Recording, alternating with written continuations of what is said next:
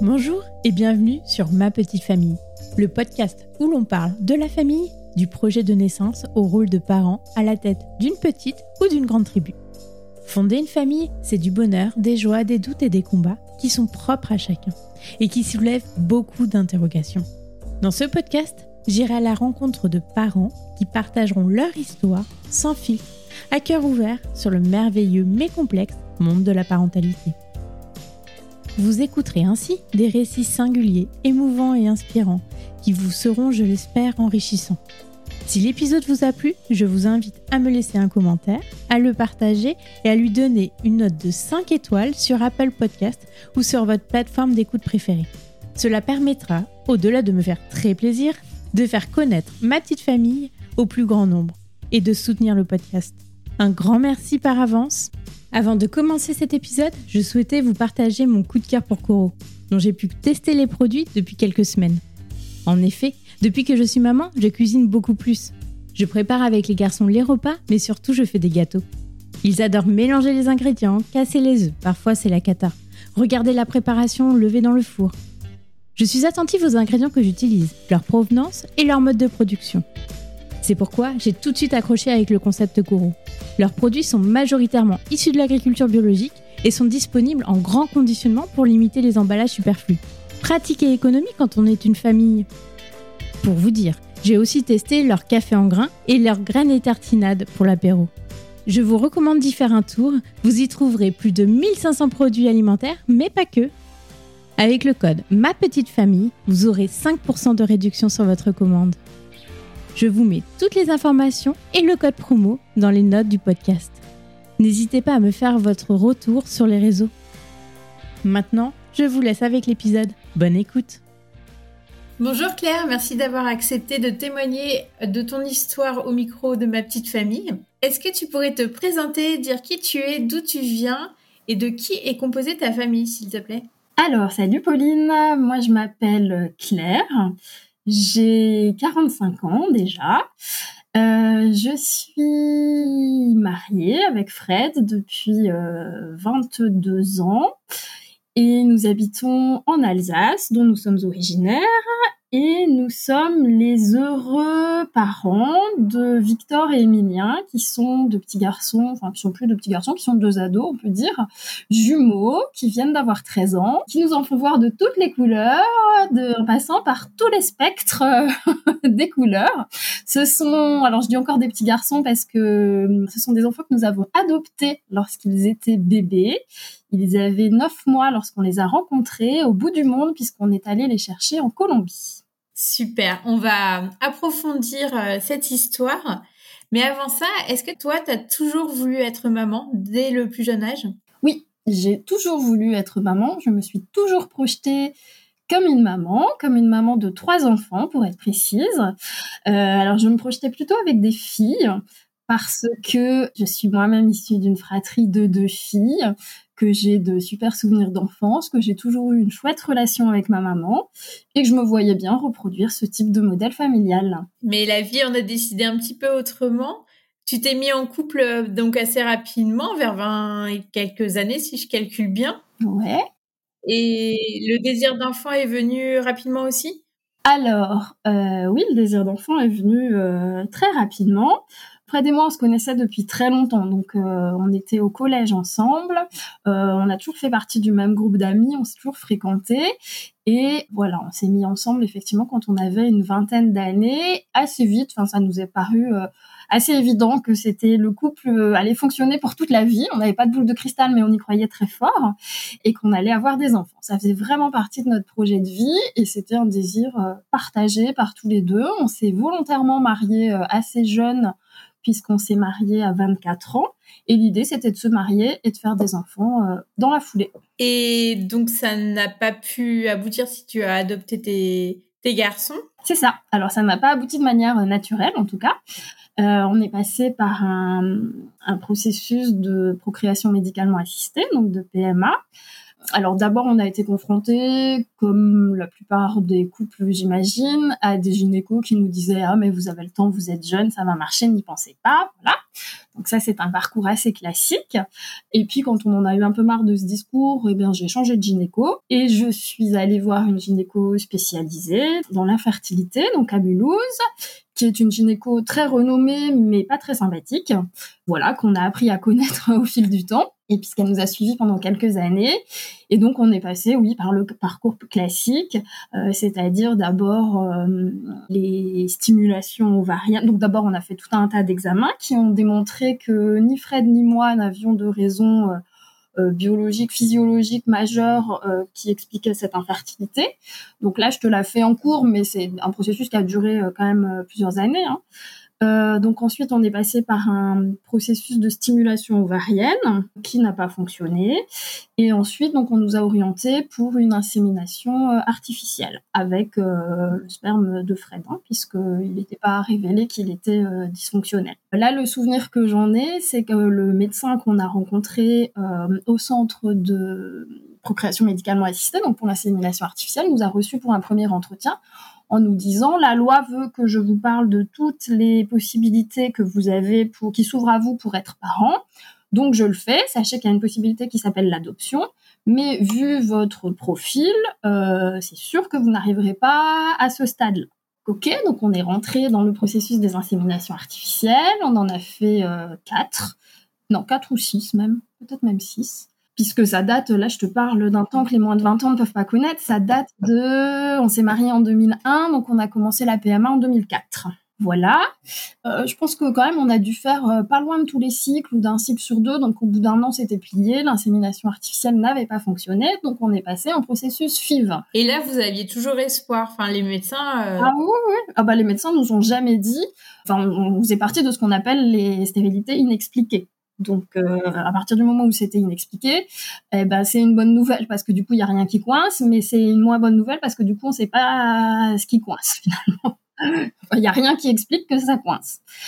Euh, donc, on est parti euh, dans le processus FIV, plein d'espoir, où on a connu comme tous les couples aussi, l'ascenseur émotionnel entre euh, bah, ça y est, il y a des il y follicules, euh, ils sont prélevés, ils sont fécondés, il y a des embryons, on réimplante, on a 15 jours pour euh, croiser les doigts et tout ce qu'on peut pour espérer que ça s'accroche et puis au bout de 15 jours bah ça s'accrochait pas. Donc ça ne s'est jamais accroché en fait, je n'ai jamais démarré de grossesse sans que ce soit toujours expliqué. Donc ça, c'est un processus alors plus long pour le coup, hein, qui a duré, euh, j'avoue que je sais plus, hein, en termes d'années, en termes de combien de temps ça a duré, je sais plus.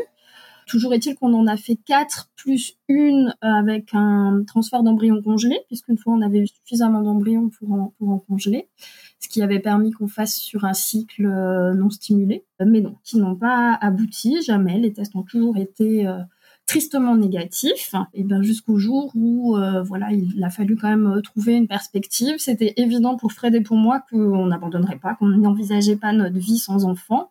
Et du coup, c'est là qu'on a commencé à réfléchir et à parler adoption, même si on n'a pas forcément eu le même timing et qu'on était tous les deux conscients qu'il fallait qu'on soit prêts tous les deux avant d'entreprendre les démarches. Oui, parce que psychologiquement, là, vous n'avez pas de suivi, je suppose quand vous voyez que bah, la première phase ne fonctionne pas, euh, c'est toujours euh, très euh, centré sur sur le physique et pas sur le psychologique quand les médecins te suivent, je suppose. Ouais, alors si je, voyais un psychologue qui travaillait dans le cabinet de ma gynéco, donc j'avais demandé à le voir, mais ça n'a pas été super aidant parce que parce qu'il m'emmenait sur des terrains où j'avais pas forcément envie d'aller.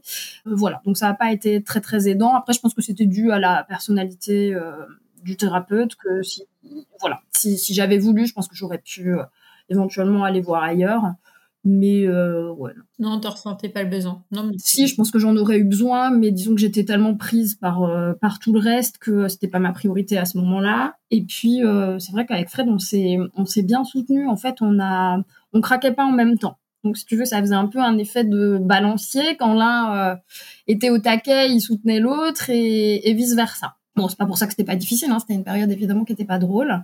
Bah, c'était en 2007 puisque j'avais 30 ans et je me rappelle que j'étais très déprimée pour euh, fêter mes 30 ans pour le coup. Donc euh, voilà, puisque j'avais quand même imaginé que je serais maman avant mes 30 ans, ce que je n'étais pas. Et donc du coup, on a décidé voilà de démarrer une procédure d'adoption On a pris contact du coup avec euh, bah, le conseil général à l'époque hein, de notre département, en sachant que moi, étant moi-même assistante sociale, donc je savais que j'allais avoir affaire à des collègues. Euh, c'était une démarche aussi, enfin, qui me mettait un petit peu euh, en difficulté, enfin, qui coulait pas de source dans le sens où ça me, la limite entre le pro et le perso était quand même assez fine. Donc c'était aussi une démarche que, bah, j'ai dû réfléchir, mais en même temps, voilà, comme, il n'était absolument pas envisageable euh, qu'on n'ait pas d'enfants, on y a été ensemble, on a fait les réunions, on a assisté à des conférences, on a adhéré à des associations. Et alors à ce moment-là, au moment de déposer un dossier d'adoption, il fallait s'engager euh, dans une démarche exclusive. Donc il fallait quelque part euh, affirmer qu'on avait plus de soins médicaux en cours ce qui n'était pas notre cas encore à ce moment-là. On avait une quatrième FIV encore qui était prévue, mais euh, on ressentait, euh, moi je ressentais en tout cas le besoin d'avoir un petit peu une porte de sortie, une sortie de secours en me disant bon cette fois-ci je sais c'est la dernière mais euh, si elle ne marche pas il, faut que je puisse avoir quelque chose auquel me raccrocher parce que sinon je vais m'effondrer donc c'est pour ça qu'on avait décidé d'engager malgré tout la procédure et du coup on a mené en parallèle la constitution du dossier d'adoption et la, la quatrième FIV qui n'a pas plus fonctionné que les autres euh, mais du coup on était un peu avancé euh, enfin dans la dans la démarche d'adoption oui, parce que c'est long. Oui, alors c'est long. C'est la démarche d'agrément, c'est neuf mois. Hein, les, conseils généraux, je dis à l'époque parce que maintenant c'est devenu conseil départemental, mais à l'époque c'était conseil général, euh, sont tenus de rendre euh, les rapports d'adoption et un avis par rapport à l'adoption en neuf mois, qui n'est pas un hasard puisque c'est évidemment le temps d'une grossesse. Donc c'est une grossesse euh, psychique hein, aussi, cette démarche-là. Donc ça constituait à des en des rencontres avec l'assistante sociale donc spécialisée adoption de notre secteur, qui en plus était une amie de mes parents, donc je connaissais assez bien. Et finalement, elle était, elle était plus gênée que nous. Euh, elle était assez mal à l'aise de visiter, de demander à visiter notre logement qu'elle connaissait. Enfin, c'était, c'était un peu particulier, mais bon, voilà, c'était comme ça. Et puis ensuite, on a rencontré aussi un psychologue. Donc, au bout de neuf mois, une commission s'est réunie au conseil départemental avec les rapports rédigés par les professionnels qui donnaient un avis favorable à notre demande et on a obtenu notre agrément alors j'ai longtemps connu la date par cœur, mais tu vois, je la connais plus, donc c'est du temps à passer depuis. Je sais plus en quelle année, ça devait être quand même en, ça devait être en 2006. Et l'agrément, c'est, euh, ça te donne euh, l'âge approximatif des enfants? Est-ce que c'est, en fait, tu as, le choix aussi dans le pays où tu veux adopter ou c'est des enfants français? Enfin, ça se passe comment? L'agrément, c'est un permis d'être parent, mais si tu veux, c'est une condition nécessaire mais pas suffisante. C'est-à-dire que, euh, alors je dis c'est un permis d'être parent, c'est évidemment imagé, hein, mais euh, c'est pas parce que tu as un agrément que tu vas avoir un enfant, mais en tout cas, si tu n'as si pas d'agrément, tu n'auras pas d'enfant. Ça, c'est sûr. Ok. Donc c'est la première étape en fait. C'est ça, euh. c'est la première étape indispensable. Tu peux pas adopter de manière légale hein, sans agrément en France. Enfin, tu peux pas la démarche ne peut pas être faite en France sans, sans l'obtention d'un agrément. Et l'agrément, il limite, il, donne déjà quelques éléments limitatifs, c'est-à-dire que nous, on avait un agrément valable dans un premier temps pour un enfant de 0 à 3 ans, issu de France ou de l'étranger. Donc on avait volontairement été assez large. On avait fait tout un travail aussi, hein, parce que l'agrément et les, rapports euh, qui permettent d'obtenir l'agrément, c'est aussi un accompagnement dans le cheminement. La parentalité adoptive, c'est quand même quelque chose qui se réfléchit, qui coule pas forcément de source. Autant nous, c'était une évidence que on voulait des enfants et on en était à un stade où euh, on était prêt à renoncer à ben, un enfant biologique pour faire une famille et euh, donc à faire nôtre des enfants nés ailleurs, mais on a réfléchi en termes euh, ben, hein, de couleur de peau, de culture, ça veut dire aussi qu'on était prêt à séjourner dans un pays étranger. On a fait le choix de l'adoption à l'international parce que on savait, je savais par ma profession que adopter en France, c'était déjà à l'époque extrêmement euh, compliqué et extrêmement euh, euh, limité, puisqu'il y a peu d'enfants qui sont confiés à l'adoption en France. et ça s'est malheureusement encore plus accentué par la suite. Et finalement, a posteriori, ça s'est révélé un choix plutôt, plutôt judicieux parce que j'ai appris en fait que bah, de par ma profession, j'ai pu être un petit peu euh, alors pas du tout avantagé, mais plutôt au contraire. C'est-à-dire que les, professionnels qui à un moment donné confient les enfants, se réunissent en conseil de famille pour confier les enfants à une famille, euh, ont pu avoir peur à un certain moment que par ma profession, j'ai pu être en contact avec la mère biologique de l'enfant qu'ils auraient pu me confier. Et du coup, euh, bah, ça nous a plutôt desservi.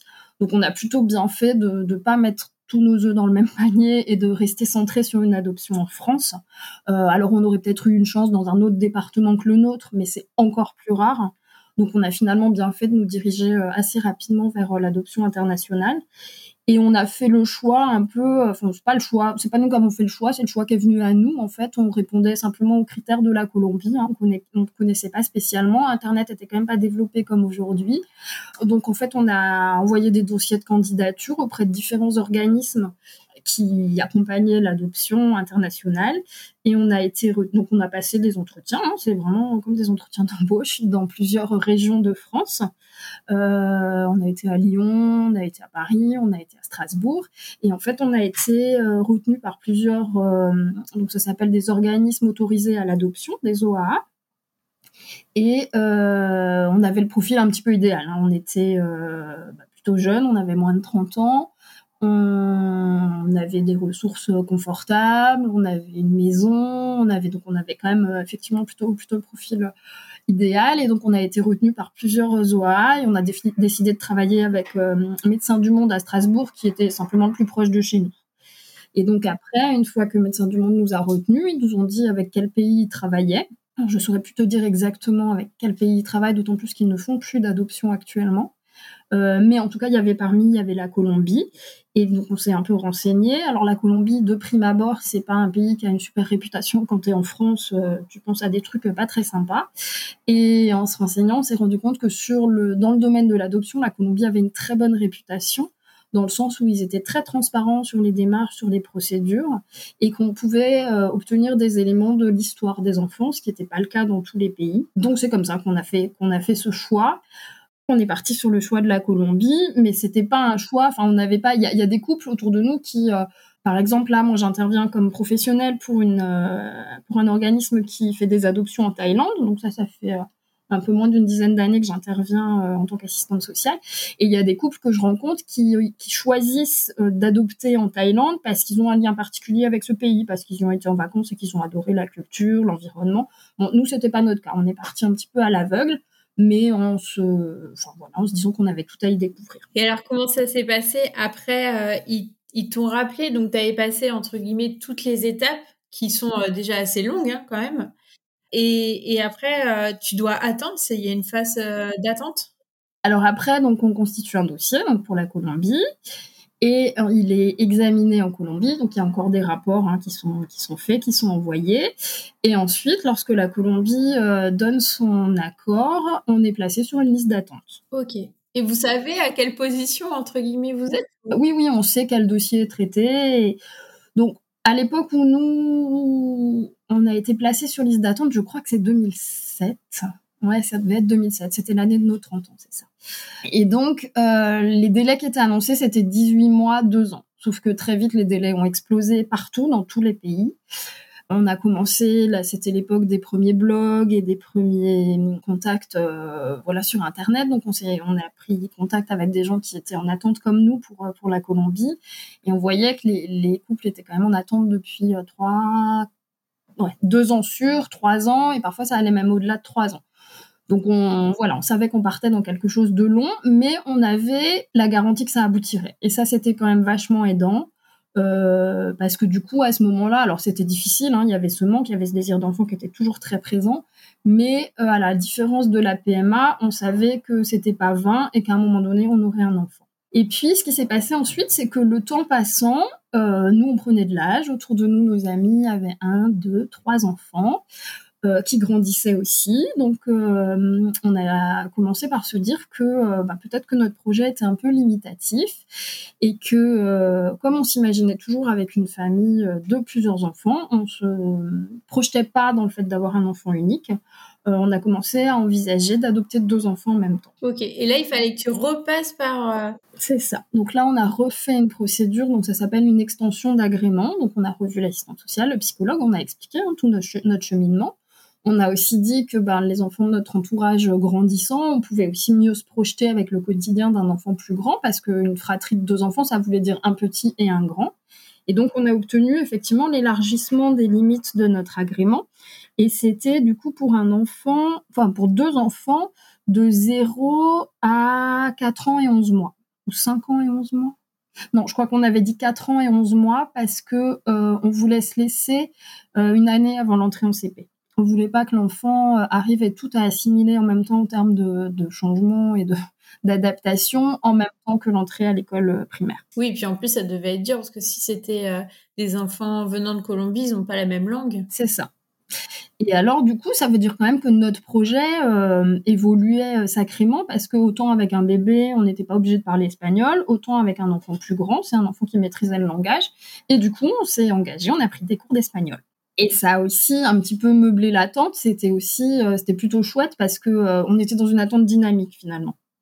Et on était moins dans ce que je te disais avant de l'ascenseur émotionnel de la PMA, où tu crois très fort et tu retombes très bas. Là, on était vers une ascension euh, longue, douloureuse et difficile, mais euh, avec le sommet en vue, on savait qu'on y arriverait.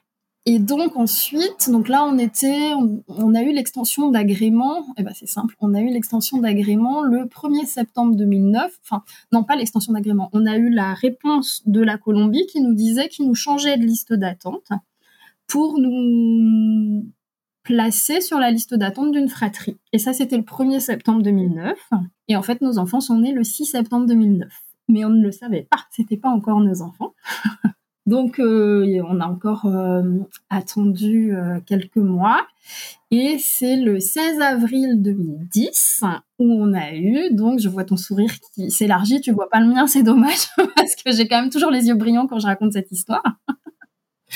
Le 16 avril 2010, c'était un vendredi soir à 21h. On était tous les deux affalés après une journée de boulot dans le canapé.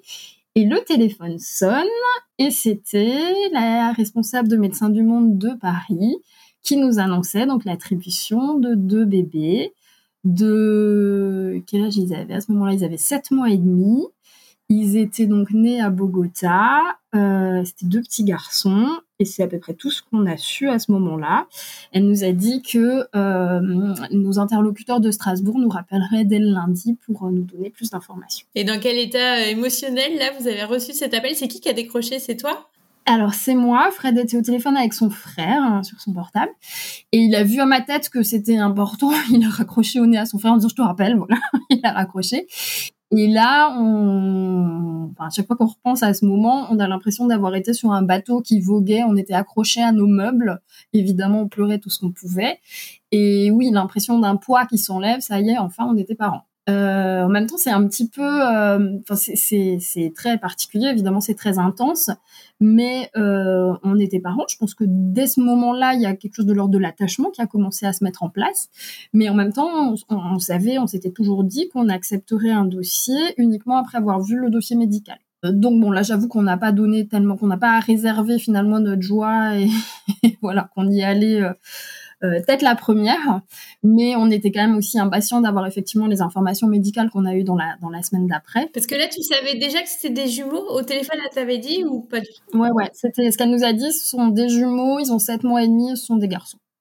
Et ils sont à Bogota. Euh, et ils sont dans une famille d'accueil. On savait qu'ils étaient dans une famille d'accueil aussi. Ah, et ça, c'est rassurant pour. Euh, ouais, c'est rassurant parce que t'as quand même dans un coin de la tête les images des orphelinats, notamment de Roumanie, avec des bébés qui souffrent et qui sont pas pris en charge correctement. Oui, ça, c'était quand même plutôt rassurant à ce moment-là.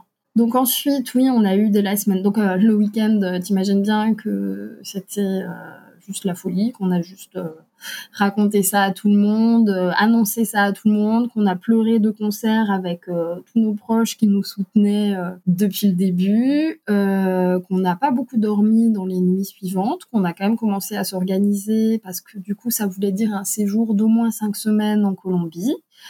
donc ça voulait dire fallait s'organiser aussi au niveau du boulot, fallait tout acheter à la maison parce que bah, finalement on s'attendait à avoir un grand et un petit. Et du coup, là, on, avait deux bébés d'un coup, euh, enfin, qui étaient annoncés. Alors, on savait qu'on avait à peu près deux mois hein, quand même avant de, avant d'aller les chercher. Oui, ça, c'est un laps de temps qui est. Euh, ouais, qui était, qui était prévu d'emblée, qui est absolument indispensable. Autant évidemment on est très très pressé, autant paradoxalement c'est une grossesse d'éléphant, l'adoption. Ça fait très longtemps qu'on se prépare, mais psychiquement, à partir du moment où on vous dit ça y est, les enfants sont là, vous êtes parents, il va falloir aller les chercher. On a eu finalement un mois et demi qui n'a pas été de trop, parce que dans la tête, mine de rien, euh, faut, faut, se préparer, quoi. Oui, oui, puis ça doit être, euh, ouais, la peur de l'inconnu, c'est quelque chose que tu attends depuis tellement longtemps que. C'est ça. Et puis, et puis comme dit, c'était un rêve, c'était un fantasme, c'était. Et puis là, d'un seul coup, ça devenait vrai, quoi. Donc, euh, alors si dans la petite anecdote aussi, il y avait deux jolies anecdotes, c'est qu'on avait fait une des chambres, on avait peint, préparé une des chambres euh, qui était nickel pour un bébé, et la deuxième, euh, on n'arrivait pas à se mettre d'accord sur la couleur, sur les motifs, bon, donc elle n'était pas faite, et on a fini par la faire le week-end avant le coup de fil. donc, ouais, on l'a faite le week-end précédent, le 16 avril. Donc voilà, c'était euh, le destin. Et encore une deuxième anecdote, c'est pareil, c'était pour les prénoms. Une fois qu'on savait qu'on aurait deux enfants, on avait évidemment fait des listes de prénoms, euh, donc avec des combinaisons de filles, de garçons, une fille, un garçon, un garçon, une fille. Et puis là, c'était pour le coup exactement la veille. On avait emprunté, on avait une amie qui venait d'accoucher de son troisième enfant et qui du coup on lui avait emprunté le bouquin des prénoms et on avait enfin il traînait il était à la maison euh, voilà mais on avait quand même du mal à s'y mettre et on avait arrêté notre liste de prénoms la veille au soir. Donc euh, voilà. Donc on s'est dit que si on avait su on l'aurait fait un peu plus tôt donc voilà donc du coup euh, c'était Victor et Emilien c'était euh, la liste qu'on avait arrêtée la veille. Donc après, bah, pour l'anecdote, hein, mes parents habitant juste à côté. On est sortis en pleurs, en, pyjama, je crois. Euh, on est allé chez mes voisins. On les, on a sonné comme des fous à la porte. Ils étaient un peu étonnés, un peu inquiets de nous voir débarquer comme ça, et on leur a dit vous êtes grands-parents. Et donc voilà, on a tous pleuré ensemble. Et ensuite, on est allé chez les parents de Fred avec une bouteille de champagne et on a fait la même chose.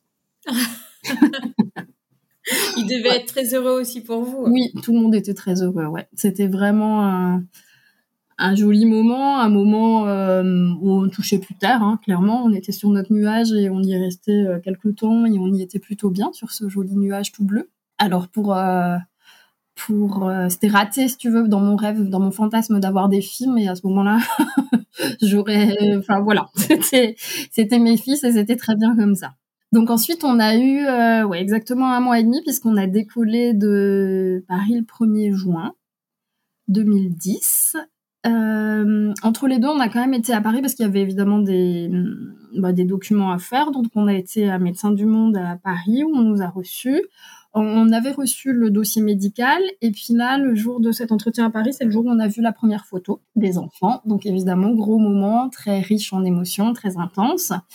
Euh, c'était un petit cérémonial hein, puisque la photo était devant nous, retournée à l'envers, que la personne est sortie et nous a laissé euh, bah, faire connaissance euh, avec la photo de nos enfants.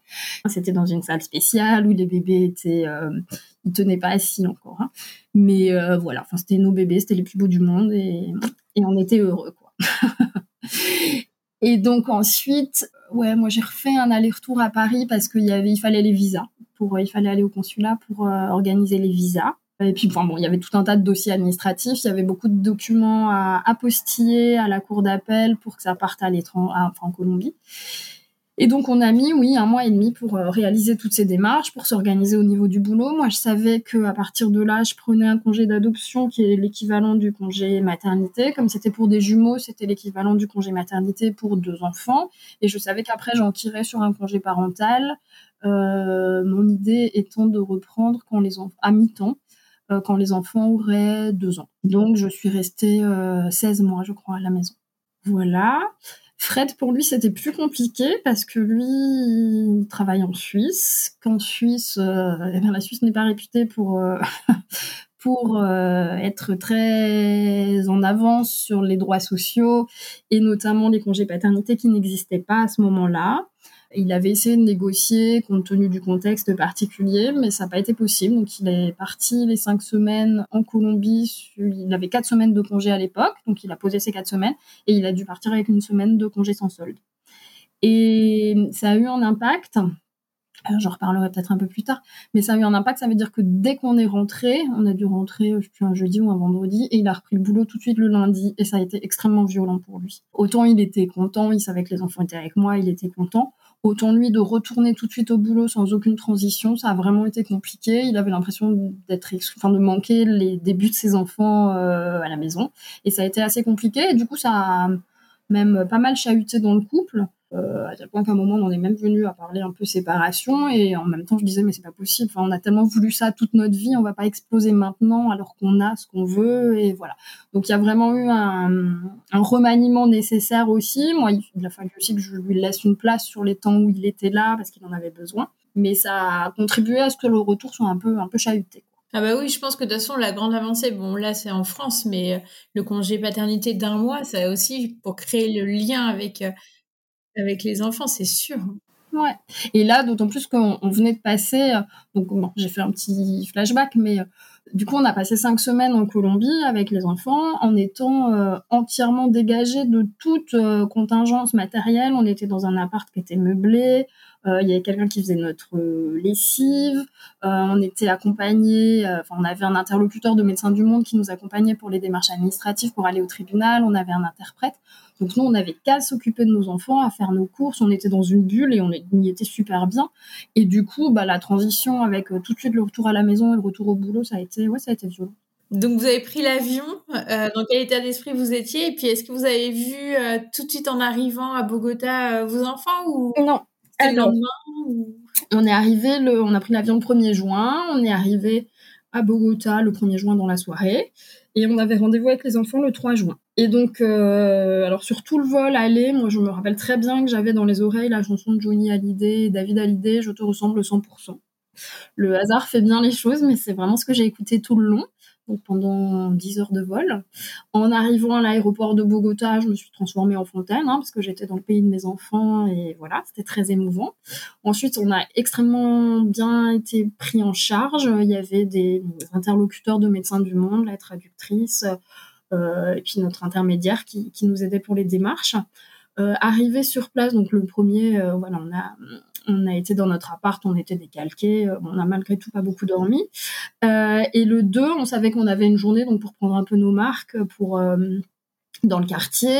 Et puis, grâce au blog, il y avait un couple que je suivais avec qui j'étais en lien qui avait eu une attribution 15 jours auparavant à Bogota aussi.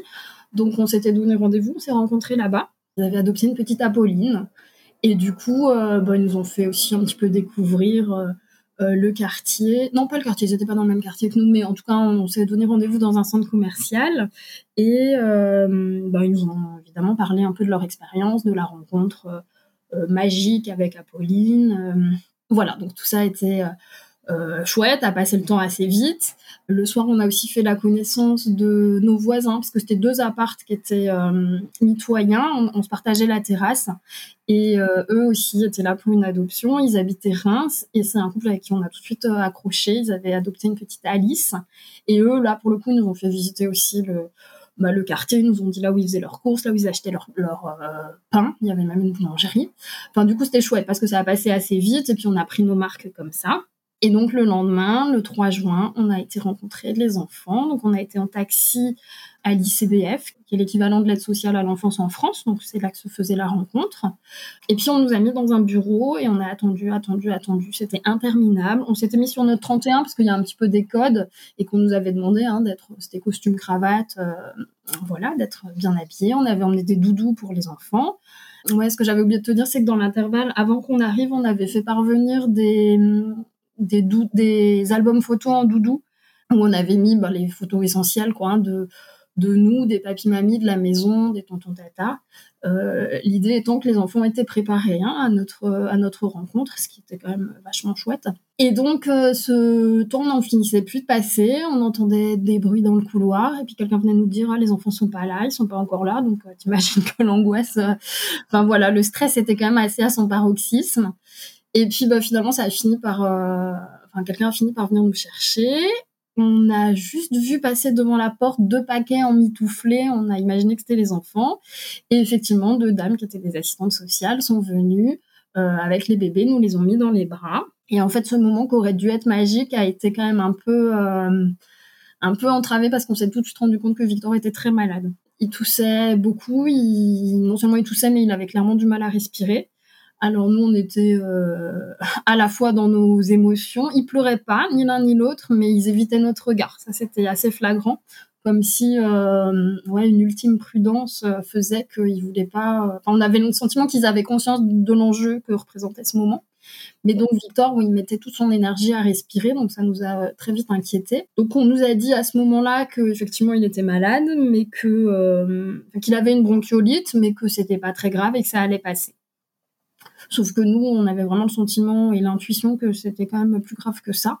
Et donc, euh, on est rentré assez vite euh, à l'appartement. Alors, c'était un jour en plus où il pleuvait à seau d'eau. donc, on avait les enfants euh, collés contre nous. On courait jusqu'au taxi. Il y avait Shakira dans la, qui chantait dans la voiture, la musique. et on a couché les enfants assez vite. Et comme dit Victor, était vraiment en difficulté respiratoire.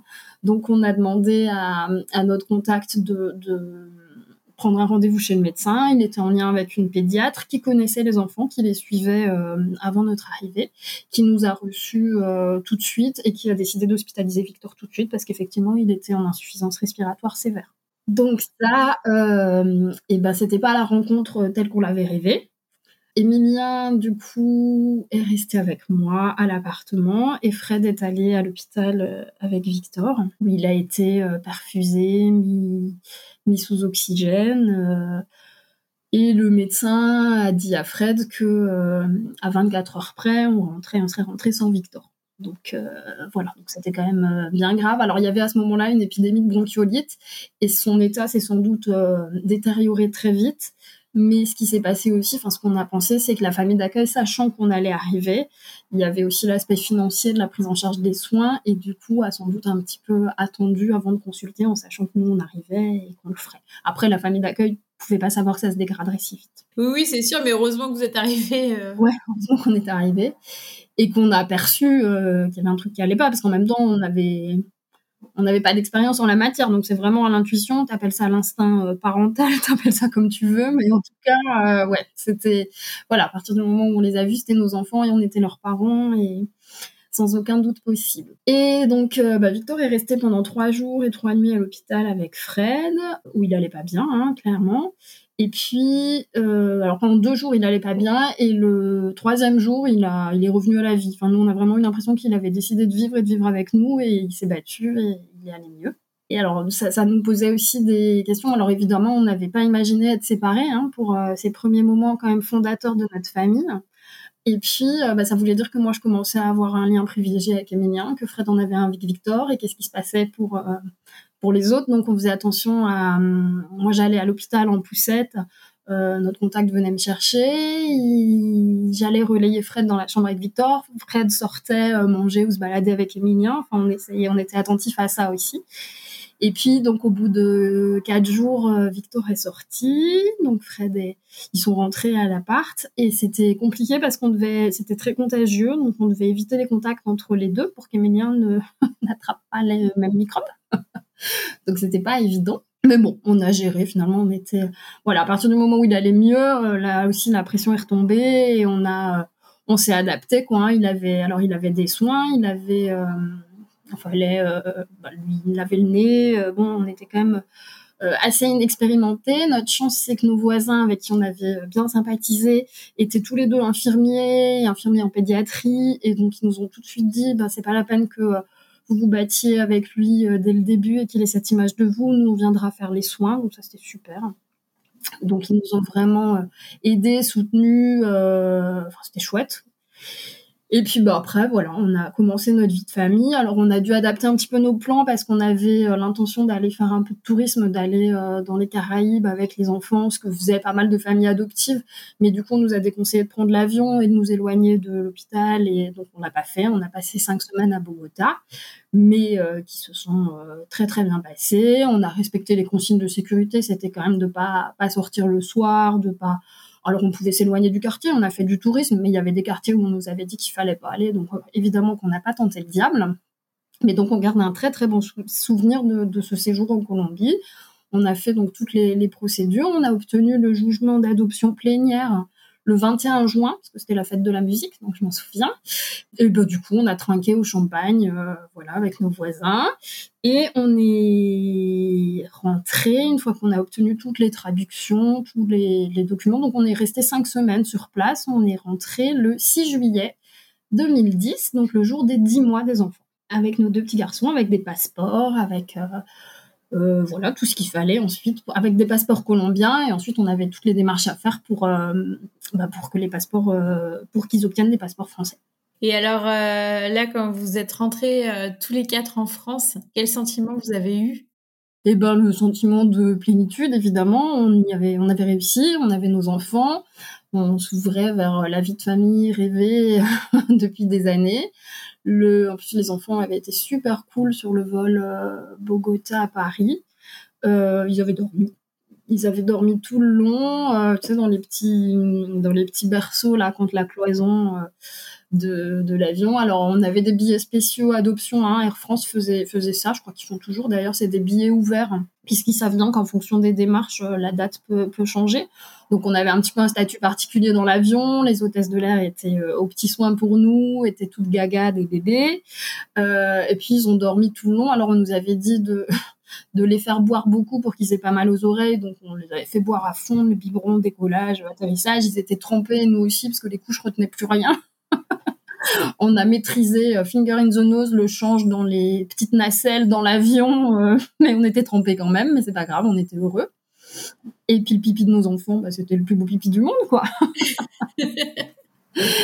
et donc ça, ensuite on est arrivé à Paris. Donc on avait, on a eu une petite frayeur au moment du passage de la douane, mais en fait il n'y a pas eu de souci, ça s'est bien passé parce qu'ils demandaient là pour le coup les documents hein, pour être sûr bah, qu'on ne vienne pas avec des enfants clandestins. Donc il a fallu euh, présenter tout un tas de documents. Et ensuite, donc, on a pris un avion euh, bah, Paris-Mulhouse. Et à Mulhouse, euh, bah, on a eu un accueil euh, digne des plus grandes stars du Festival de Cannes. toute la famille, les amis étaient là parce qu'en fait, on avait, évidemment, on avait très envie de revoir tout le monde. Mais on avait dit aussi qu'on souhaitait être que tous les quatre pour l'arrivée à la maison, pour pour pas affoler les enfants, et puis pour qu'ils puissent prendre leur marque calmement et tranquillement. Donc du coup, voilà, tout le monde était venu à l'aéroport avec des banderoles, avec des, appareils photo. voilà, c'était, c'est vrai, hein, quand je te dis un accueil digne des stars du Festival de Cannes, il y a des, gens qui sont venus demander, euh, mais c'est qui, euh, pourquoi, qu'est-ce qui se passe, ils viennent d'où, euh, voilà. Donc un grand moment d'émotion, évidemment, la connaissance avec les papis mamies. On avait tous les deux les enfants en porte-bébé sur nous, comme dit, les, les porte-bébés étaient trempés de pipi aussi, mais c'était pas grave. Et donc ensuite, je crois que mon père avait amené notre voiture dans laquelle on avait installé les, siège auto flambant neuf. Et donc, on est rentré euh, au volant de notre voiture avec nos deux bébés à la maison. Et comment ça s'est passé les premiers moments, euh, bah, tous les quatre, avant que, que Frédéric reparte travailler? Et est-ce que euh, à ce moment-là, l'association vous, vous accompagne encore quand même? Alors, l'association, ensuite, ils sont chargés d'un suivi pendant la première année qui est demandé par le pays. donc, nous, il y a eu trois visites, je pense, euh, au bout de deux mois, au bout de six mois et au bout d'un an, comme ça, je te dirais, pour faire un état des lieux finalement. Alors c'est pas réellement un accompagnement dans le sens où, euh, enfin voilà, on n'a pas fait appel à eux parce qu'on avait besoin de, parce qu'on avait des questions ou quoi, mais en tout cas ils viennent euh, voir comment ça se passe et ils rendent des comptes à la Colombie. Et ça c'est vrai pour beaucoup de pays. Hein. Quand je te dis que moi j'interviens là actuellement pour une adoption, pour une association qui adopte en Thaïlande. Euh, moi, je fais ça. Je, je reçois les couples avant qu'ils soient euh, acceptés en Thaïlande et ensuite je les revois une fois que l'enfant est arrivé. Je les vois pour euh, trois. Je fais trois entretiens de suivi après l'arrivée de l'enfant. Ok. Bah après, c'est aussi rassurant, je suppose, pour le pays. C'est ça. C'est ça. Et c'est ce qui fait aussi que. bah, si la France joue le jeu, ça, ça permet effectivement que, que l'adoption se passe bien et d'ouvrir plus de possibilités à l'adoption et que le, le, pays soit en confiance et, et confie plus d'enfants à l'adoption dans ce pays. Quand on était à Bogota, on était dans un deux pièces, un grand deux pièces, mais du coup, on avait, on dormait tous les quatre dans la même chambre. Les enfants avaient chacun leur lit à barreaux, mais dans notre chambre. Et donc là, euh, bah, la maison, ils avaient chacun leur chambre, mais on s'était dit, comme ils sont jumeaux, comme euh, voilà, on va les mettre les deux dans la même chambre pour démarrer. Et en fait, on s'est très vite rendu compte, je crois déjà au cours du premier week-end, euh, qu'ils n'avaient pas le même rythme, donc ils se réveillaient mutuellement et que ce serait mieux pour eux d'être chacun dans leur chambre. Donc très vite, on les a séparés en fait. Et la première nuit, c'est la seule nuit où ils se sont réveillés dans la nuit. à partir de la deuxième nuit, ils ont dormi toute la nuit sans problème. Oh, c'est fou. Ouais. Et tu, et tu disais quand, quand vous les avez euh, vus et eus dans vos bras la première fois, euh, ils vous fuyaient un petit peu du regard. Est-ce que ça, ça a changé? Ah oui, oui. Ça, ça a changé tout de suite. Enfin, tout de suite. Avec Emilien, ça a changé tout de suite. On a senti qu'Emilien était quand même très vite euh, sécurisé. On les a beaucoup stimulés parce qu'en fait, très vite, on s'est rendu compte qu'ils avaient tous les deux des petits retards de développement. Hein. donc, ils avaient on les a rencontrés l'avant-veille de leurs euh, neuf mois, ils tenaient pas assis. Euh, ils n'avaient pas de dents, mais ça c'était plutôt sympa parce que du coup ils ont fait leurs dents avec nous. Mais ouais, ils tenaient pas assis, ils tenaient leur tête, mais euh, bon, c'était encore un peu un peu fragile. C'était des bébés qui avaient été beaucoup beaucoup couchés, quoi, hein, qui étaient habitués à être couchés. Donc on les a beaucoup beaucoup stimulés. Tous les matins, on faisait des jeux de de stimulation sur un tapis. Et Emilia a très très vite tenu assis. Victor, euh, moins vite. Quand on est rentré, il tenait toujours pas assis. Et Victor, au niveau du regard, on était quand même un peu inquiet parce que il était, on disait, il se tapait des fixes. il, il, fixait des points lumineux comme ça. Enfin, c'était un peu, un peu flippant d'ailleurs. Nous, notre hypothèse, c'est qu'il avait été moins, moins bien traité sans doute que qu'Emilien. C'était un bébé qui était moins dans l'échange, moins gratifiant sans doute. Emilien était très souriant et je pense qu'il prenait comme ça la place un peu euh, pour son frère qui avait pu être un petit peu euh, euh, voilà moins moins pris en charge ou obtenir moins d'affection et ça, ça se manifestait comme ça. Alors c'est vrai que moi du fait de mon boulot, j'étais sans doute très très vigilante et très attentive à ça et je sais pas si tout le monde l'aurait remarqué à ce moment-là, mais en tout cas, moi, je l'avais repéré. Et notamment, ça se manifestait au niveau du regard. Donc, tu as fait plus attention à Victor, entre guillemets? Ouais, alors, euh, en tout cas, on l'a stimulé peut-être encore un peu plus qu'Emilien. Et il a, enfin voilà, quand on est arrivé euh, ici, euh, oui, assez rapidement après, il a tenu assis. Après, ils ont marché tard tous les deux. ce, qui, ce, qui, nous inquiétait, hein. ils ont fait de la kiné pour mobiliser les jambes en même temps, enfin maintenant avec le recul, je me dis qu'ils pouvaient, ils avaient tellement de choses à assimiler et à apprendre qu'ils pouvaient pas tout faire en même temps. Donc ils ont fini par marcher, par courir, par sauter, par. oui, maintenant euh, ils vont très bien. Alors comment ça se passe les, premières années, euh, euh, bah, tous les quatre? Et bah écoute, euh, les premières années, alors moi j'ai vraiment aimé hein, l'année euh, que j'ai passée avec eux, où euh, ouais, je m'en suis donné à cœur joie, où j'ai voilà vécu mon, mon rêve. j'avais, je disais, j'avais l'impression d'être rentrée dans mon rôle de maman comme dans une nouvelle paire de chaussures, quoi. Hein. vraiment, elle était faite pour moi à ma taille. bon, moi je trouvais que j'ai toujours pensé qu'avoir des jumeaux, c'était, ou en tout cas les miens, hein, c'était moins de boulot et de contraintes qu'avoir des enfants d'âge rapproché. Parce qu'en fait, on a pu les caler assez vite. Ça te parle, ça, visiblement? Ouais, je sais pas pourquoi. parce que ouais, on a pu les caler assez vite. Ils avaient quand même euh, assez vite le même euh, rythme de sommeil. Alors quand je te dis euh, qu'ils se réveillaient, c'était à un quart d'heure près, si tu veux, le matin. Mais on les couchait quasi en même temps, on les faisait manger en même temps, ils prenaient le bain en même temps.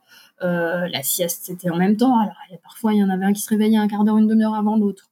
Ouais, je trouvais que c'était plutôt chouette, que du coup, ils apprenaient aussi à attendre, parce que bah, en journée, j'étais... j'avais que deux bras, quoi. Hein. Alors, il y avait ma maman qui, qui venait pas mal m'aider en journée. Et puis, donc, quand ils ont eu deux ans, ouais, on a décidé de les mettre à la crèche euh, deux jours par semaine. Euh, puisque je savais que j'allais reprendre euh, à mi-temps, donc euh, deux jours et demi par semaine. Et l'idée, c'était de les faire s'adapter un petit peu à la collectivité avant, l'entrée à l'école. Donc, ils allaient à la crèche le mardi et le jeudi. Je travaillais pas le mercredi. Je travaillais le vendredi matin. Et là, on a fait tout de suite une organisation où on en déposait un chez mes parents et l'autre chez mes beaux-parents le vendredi matin. Et ensuite, on croisait la semaine dernière, ce qui permettait qu'ils aient un temps seul chacun, qu'ils n'avaient pas quand même beaucoup l'occasion d'expérimenter. Ouais, et puis comme ça, ça a été un lien aussi privilégié avec euh, les grands-parents. Euh, c'est bien. C'est ça. Et alors, euh, maintenant, ils sont grands. Ouais. Est-ce que, je sais pas, vous parlez espagnol Est-ce que tu leur parles de, de, leurs origines et à quel moment peut-être ils se sont posé la question Parce que bah, ils sont colombiens, donc ça se voit par rapport à, à toi, tu es... tu es blanche. enfin voilà. Donc. Euh, Alors, on leur a toujours raconté leur adoption, ce qui fait qu'on n'a pas eu un moment officiel d'une annonce euh, entre quatre yeux. Voilà, ils ont toujours su. quand ils étaient tout petits et en poussette, euh, voilà, j'avais pris l'habitude de leur montrer quand on voyait un avion dans le ciel et de faire toujours le rapprochement de dire oh regarde c'est un avion, c'est comme celui qu'on a pris quand on est venu de Colombie, pour que vraiment ça fasse partie de notre quotidien. Donc j'ai l'impression qu'elles l'ont toujours su, que ça n'a jamais posé de problème dans le sens où ça fait partie de leurs normes. Ça même ils l'ont intégré ouais comme quelque chose de normal et c'est même l'inverse qui pour eux n'était pas normal par exemple, euh, bah, quand ils sont rentrés à l'école, qu'il y avait des mamans enceintes, euh, vous nous demander, euh, mais alors, qui est-ce qui a téléphoné pour dire que le bébé était là? Ou ils n'ont pas été la chercher en avion Ou enfin voilà, c'était leur histoire qui était la norme pour eux. Et puis on avait beaucoup de supports, de livres, comme on faisait partie de pas mal d'assos, on avait puis comme l'attente avait quand même duré longtemps et qu'il fallait gérer la frustration, je m'étais un peu lâchée. J'avais un certain nombre de bouquins voilà, qu'on a beaucoup raconté quand ils étaient tout petits. Bizarrement, plus ils grandissaient, plus ils auraient été en mesure de poser des questions. J'avoue que moi, moi, j'en parlais spontanément parce que je voulais pas non plus devancer des questions qu'ils n'auraient pas eues. Donc, on, est on a toujours pris le parti de rester euh, ouvert et de répondre à leurs questions, mais sans aller au-delà. Et en fait, ils ont posé, ils posent encore relativement peu de questions. C'est-à-dire qu'ils savent qu'ils sont nés euh, d'un autre couple que nous, euh, qu'on a un certain nombre d'informations qu'on leur donnera euh, dès qu'on considérera qu'ils seront en mesure de les entendre. Ils savent qu'ils sont, enfin voilà, que la dame qui leur a donné naissance, c'est comme ça qu'on l'appelle, hein, la dame de Colombie, est partie dès son accouchement. Parfois, ils demandent pourquoi, mais ils ont même pas forcément envie qu'on rentre beaucoup dans les détails.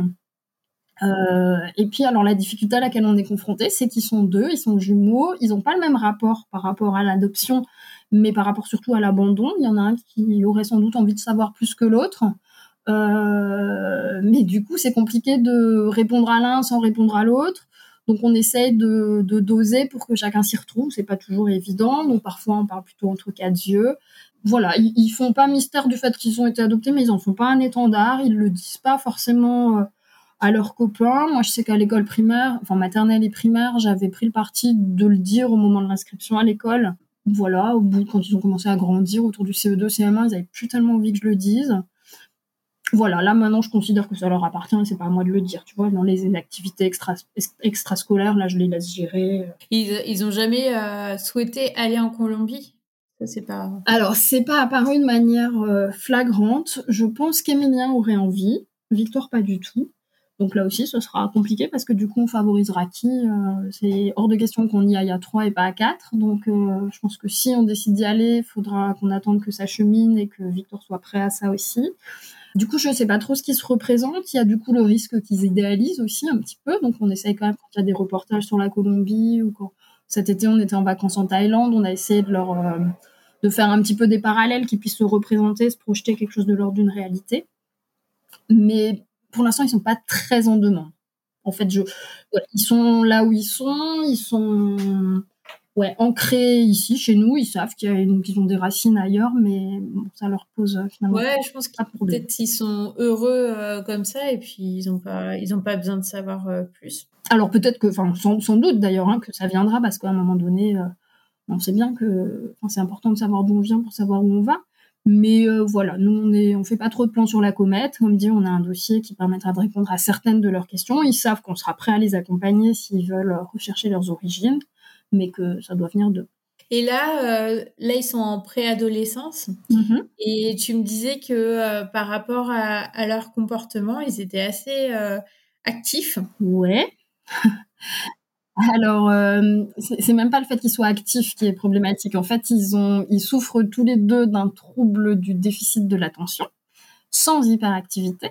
Mais euh, c'est-à-dire qu'ils ont énormément de mal à fixer leur attention, à se concentrer. Alors, ça pose évidemment des problèmes au niveau de la scolarité et des apprentissages, mais ça rend le quotidien difficile parce que euh, tout acte du quotidien nécessite un minimum d'attention et de concentration pour se brosser les dents, pour manger, pour faire ses lacets, pour euh, faire son lit, pour acquérir un, mécanisme. Euh, le matin, tu te lèves, tu t'habilles, tu, fais ton lit, tu te brosses les dents, tu voilà. Tout ça, ça demande un certain nombre de concentration qui leur fait défaut et qui rend le quotidien un petit peu sportif, effectivement. Et ça, vous l'avez détecté euh, jeune ou plus tard? Alors ça, on l'a détecté quand ils étaient en maternelle en fait, on s'est rendu compte qu'ils avaient du mal à, ouais, à, mémoriser. Euh, ils étaient en maternelle, donc comme on est en Alsace, on a la possibilité de mettre les enfants dans un cursus euh, bilingue.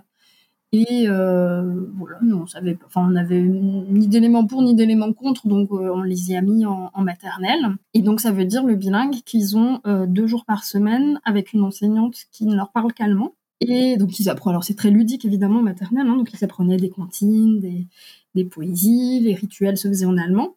Et puis c'était pour la fête des mères, où ils avaient appris une poésie en allemand, et où ils n'ont pas été capables ni l'un ni l'autre de me dire un mot. Et j'ai quand même trouvé ça bizarre, parce que je sais quand même comment fonctionnent les maternelles, et je me doutais que pour euh, qu'ils soient capables de réciter à la fête des mères, ça voulait dire que ça faisait un certain temps qu'ils le rabâchaient. Et donc j'ai été voir la maîtresse en disant mais attendez ça fait combien de temps là que vous êtes dessus? Elle me dit bah je sais plus maintenant mais enfin ça faisait un moment et donc c'était pas normal qu'il ne sache pas m'en dire euh, un mot.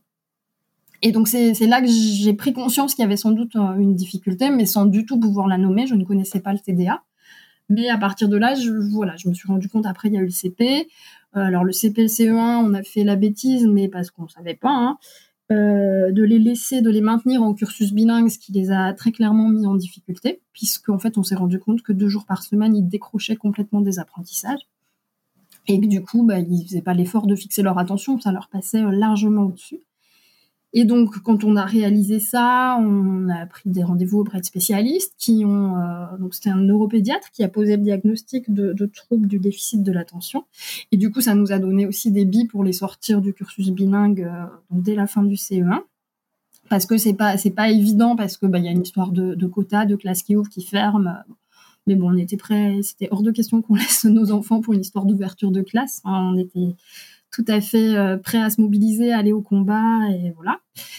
Et donc on les a sortis effectivement à partir du, CE2, mais j'ai envie de dire le mal était fait. Hein. euh, depuis, euh, depuis c'est compliqué pour eux, les, apprentissages sont compliqués, l'allemand reste compliqué, l'anglais a été intégré, ouais, à rajouter au moment de l'entrée en sixième et c'est très compliqué.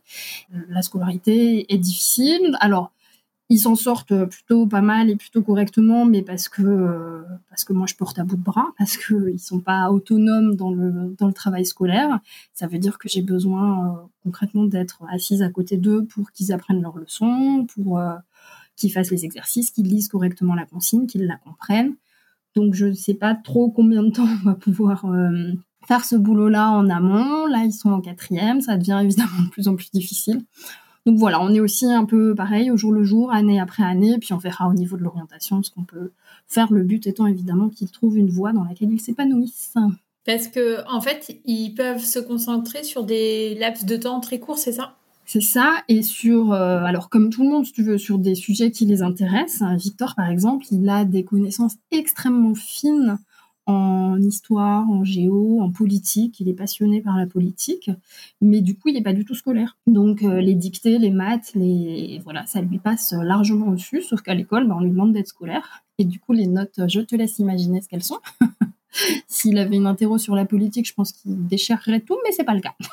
Et ça, euh, ce type de trouble, tu penses que ça a été développé euh, du entre guillemets c'est eux ou c'est parce que euh, il y a eu des carences euh, au moment euh, bah, je sais pas de la naissance? Alors ça on peut pas le savoir hein. on a des enfin, moi j'ai des hypothèses c'est quand même c'est un le trouble de déficit de l'attention c'est un trouble neurologique hein. donc c'est classifié comme ça ça existe c'est un trouble qui est suivi pour lequel ils ont d'ailleurs un médicament un traitement moi, ce que je sais, mais de manière euh, empirique, c'est-à-dire qu'autour de nous, parmi des familles qui ont adopté, qu'on fréquente, je trouve que statistiquement, c'est un trouble qui est surreprésenté. Mais j'ai pas fait de statistiques euh, mondiales, générales, euh, voilà. Donc moi, mon hypothèse, c'est qu'il y a sans doute un lien entre effectivement la formation du, du cerveau pendant la grossesse et une grossesse pas suivi, carencé, euh, voilà. Mais ça reste vraiment mon hypothèse euh, personnelle et je n'ai ni le temps, ni l'envie, ni l'énergie de me lancer dans des recherches là-dessus. Mais je ne serais pas étonnée qu'il y ait un lien. Et aujourd'hui, qu'est-ce qu'on peut euh, vous souhaiter et souhaiter à ces grands bonhommes? Eh ben, écoute, ce qu'on peut leur souhaiter, c'est qu'ils poursuivent leur chemin le plus sereinement possible, qu'ils trouvent leur voie, que nous, on ait la force et l'énergie de les accompagner sur leur voie, parce que parfois, j'avoue que c'est un peu épuisant. Mais euh, voilà, là, quand je repense à notre histoire extraordinaire d'adoption, de rencontre et de parentalité, je me dis que tous les ingrédients sont quand même là et à, à fortiori, a priori, le premier d'entre eux, c'est l'amour. Et que euh, oui, on va on va continuer sur ce chemin qui n'est pas un long fleuve tranquille, mais qu'on ne regrette pas parce que euh, c'est vrai que ça voilà ça, chahute, ça met à rude épreuve tout le monde, hein, ça cri dans notre famille, ce que je n'aurais pas ni imaginé ni rêvé, mais voilà. Mais en même temps, euh, à aucun moment on ne regrette notre parcours et, l'adoption de nos petits garçons. Bah, c'est un beau mot de la fin. Je te remercie beaucoup. On voit tout l'amour que tu leur portes et puis surtout le, le chemin qui a été euh, de plusieurs années pour euh, fonder cette famille, comme tu dis, extraordinaire. et bravo. Eh ben merci. Merci beaucoup, Claire. À bientôt. À bientôt. Si vous entendez ce message, c'est que vous avez écouté l'épisode jusqu'au bout. Et je vous en remercie grandement. Je vous invite à me laisser un commentaire pour continuer les échanges et à mettre la note de 5 étoiles si l'épisode vous a plu. Cela contribue à augmenter la visibilité du podcast sur les plateformes. Merci beaucoup de votre soutien et à bientôt pour le prochain épisode.